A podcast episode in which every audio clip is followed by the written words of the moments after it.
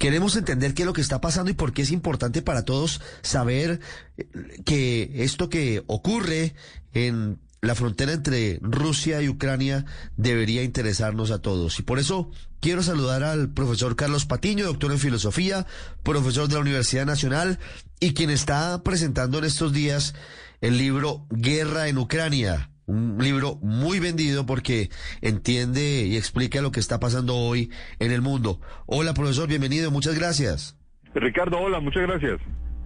¿Qué es lo que está pasando entre Rusia y Ucrania y por qué debe interesarnos y preocuparnos? Pues a ver, Ricardo, el, para contestarlo rápidamente habría que decir que lo que está pasando es una guerra de agresión de Rusia contra Ucrania, en una invasión, eh, en lo que uno podría denominar una guerra clásica imperialista de parte de Rusia contra Ucrania, que ha violado la soberanía de un Estado independiente, soberano, reconocido por la comunidad internacional, que se independizó desde el 24 de agosto de 1991 y cuya independencia fue reconocida prácticamente por toda la comunidad internacional en diciembre de 1991. Y Rusia ha practicado una guerra para arrebatar territorios de forma constante y consciente a eh, el Estado ucraniano, como fue la península de Crimea en el año 2014, y ahora, durante el año 2022, pretendió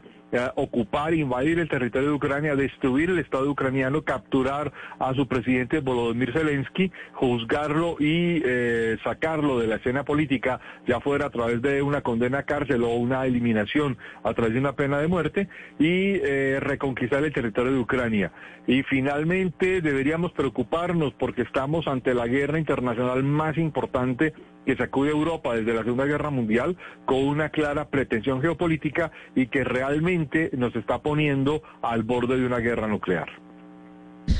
¿Por qué ha surgido esa intención de Vladimir Putin recientemente por anexionar otros territorios? Pasó con Crimea, pero pareciera que se hubiera tranquilizado. ¿Por qué decide emprender esta aventura Vladimir Putin hacia la recuperación de Ucrania? Hay que ser claros en esto, Ricardo. No, Putin nunca ha estado tranquilo. Eh, Putin desde que llega al poder, eh, desde que llegó al poder en agosto de 1999, eh, tiene planteado el asunto de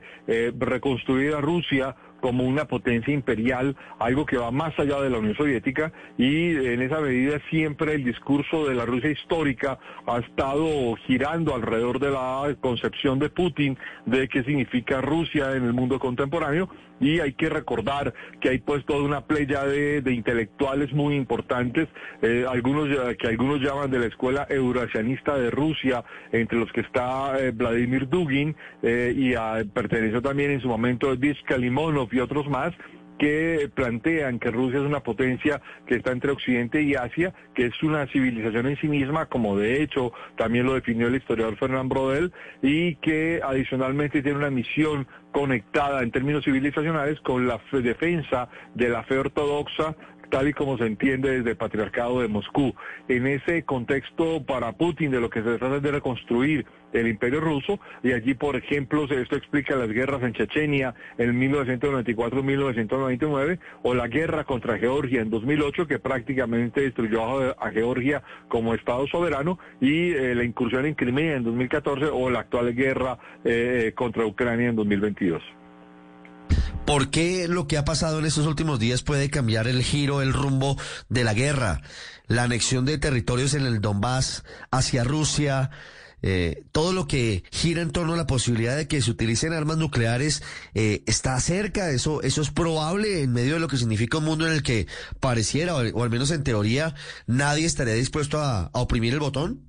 En los últimos tres meses han pasado tres, tres eh, asuntos realmente importantes. Uno de ellos que es absolutamente trascendental. Ucrania ha, emprendido una contraofensiva muy importante que le ha permitido recuperar gran parte eh, del territorio ocupado por los rusos, más de 8.000 kilómetros cuadrados en términos oficiales, en términos extraoficiales. Algunos están hablando de una proporción que puede llegar a los 17.000, 18.000 kilómetros cuadrados. Eso es una recuperación de territorio importantísima que los rusos no han sabido ni defender ni contener Eh, y en ese contexto esto es una derrota militar clara y evidente para Rusia y eh, su, su, ejército. Ah, hay que recordar que antes de la guerra Rusia tenía alrededor de ocho tropas, entre ocho y diez tropas por cada soldado ucraniano, eh, lo que significaba una superioridad eh, humana, pero también en términos materiales y de equipo disponible realmente evidente y con el apoyo de Occidente, pues eh, eh, Ucrania ha logrado hacer una contraofensiva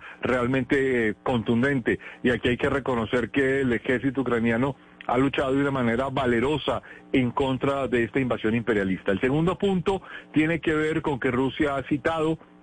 ha convocado a, una, a un reclutamiento masivo obligatorio, en principio de 300 mil hombres, y ese reclutamiento masivo pues está además recayendo de manera muy evidente en las minorías étnicas rusas y lo que Vladimir Putin pretende es reforzar sus ejércitos sobre Ucrania que están siendo derrotados y tratar de ahogar por abrumadora mayoría de pie de fuerza ruso a las fuerzas militares ucranianas. Y el tercer evento tiene que ver con el desarrollo de los referéndums ilegales eh, eh, desde el pleno contexto del derecho internacional que se desarrollaron en cuatro regiones, Donetsk, Lugansk, Zaporilla y Gerson,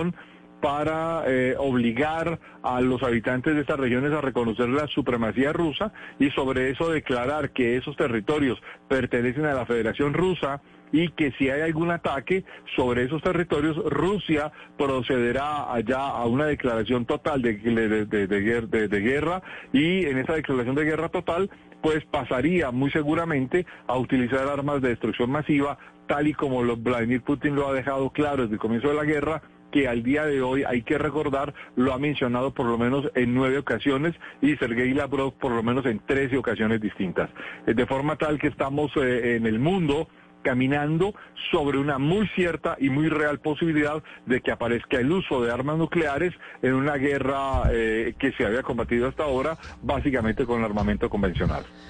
Cuando se habla de uso de armas nucleares, doctor Patiño, siempre se ha pensado que sería el escenario para una nueva guerra mundial. ¿Eso sería posible si Vladimir Putin llegara a utilizar armas nucleares sobre Ucrania? Pues eh, realmente, Ricardo, estamos en una situación muy difícil porque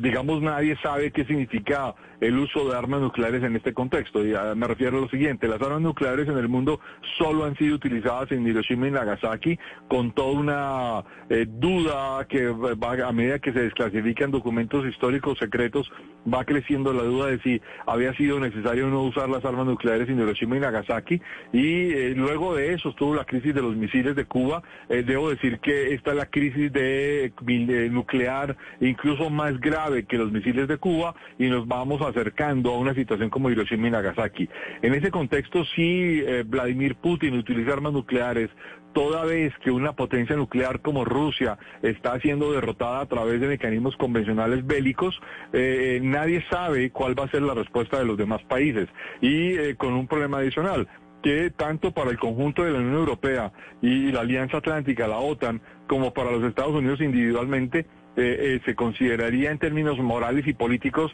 prácticamente imposible que se dejara sin castigo a Rusia. Ahora, ¿qué significaría un castigo? que implicaría el uso de armas nucleares, sobre qué territorios pueden ser disparados. Y esto obviamente en principio abarca el territorio de Ucrania, pero también puede abarcar territorios eh, como los de Polonia, o los países del Báltico o incluso podría incluir a Alemania. Y obviamente esto está llevando a una situación de alerta sobre eh, eh, riesgos nucleares y riesgos de una guerra, una guerra mucho más eh, contundente. Esto tuvo un, papel importante en la discusión de hace una semana, más de una semana, en la reunión de la cooperación de, la, Organización de Cooperación de Shanghái en Samarcanda, en el que tanto Xi Jinping ah, de la República Popular China como Narendra Modi, primer ministro de la República Federal de la India, pues han empezado a manifestar un distanciamiento muy evidente de, Rusia por el papel de la guerra y lo que podría significar. Estados Unidos, ¿en qué escenario se metería en una guerra con Rusia, digamos, que, es un poco el temor, o, la OTAN, digamos, Europa incluida, ¿en qué escenario? Porque se ha conocido una declaración en la que la OTAN dice, eh, la guerra no es nuestra, pero eh, pareciera que, que al final sería inevitable un choque. ¿En qué caso se daría? Como lo plantea el historiador eh, norteamericano experto en esta región de Europa Oriental, Timothy Snyder, la verdad es que si Ucrania es derrotada o si Ucrania pierde parte del territorio, esto lo que hace es abrir el apetito y confirmar el apetito ruso por eh, controlar territorios como los países del Báltico, Letonia, Lituania Estonia y la reconquista de Polonia. Y aquí hay que recordar que Rusia posee un enclave entre el, el, Báltico y Polonia, que es el enclave que los rusos llaman de Kaliningrado, que, lo, que es lo que pertenecía a la región de Prusia Oriental, Königsberg, eh, hasta antes de la Segunda Guerra Mundial y que Putin se anexó al final del acuerdo de Potsdam como una especie de premio personal eh, por la victoria en la, en la, Segunda Guerra Mundial. Y eh, en este contexto pues eh, estamos en una situación digamos, de, de, muy difícil detenimiento. Eh, si Ucrania es derrotada, y, y, en esto hay que recordar que el presidente ucraniano ha dicho desde el principio que ellos luchan por la libertad de Europa Occidental, es muy posible que estemos frente a una guerra generalizada por redefinir las fronteras y los territorios y por redefinir los alcances del control político sobre Europa Central. Profesor Patiño, muchas gracias y estaremos muy pendientes de lo que pase entre Rusia y Ucrania. Ricardo, a ustedes, muchas gracias, muy amables.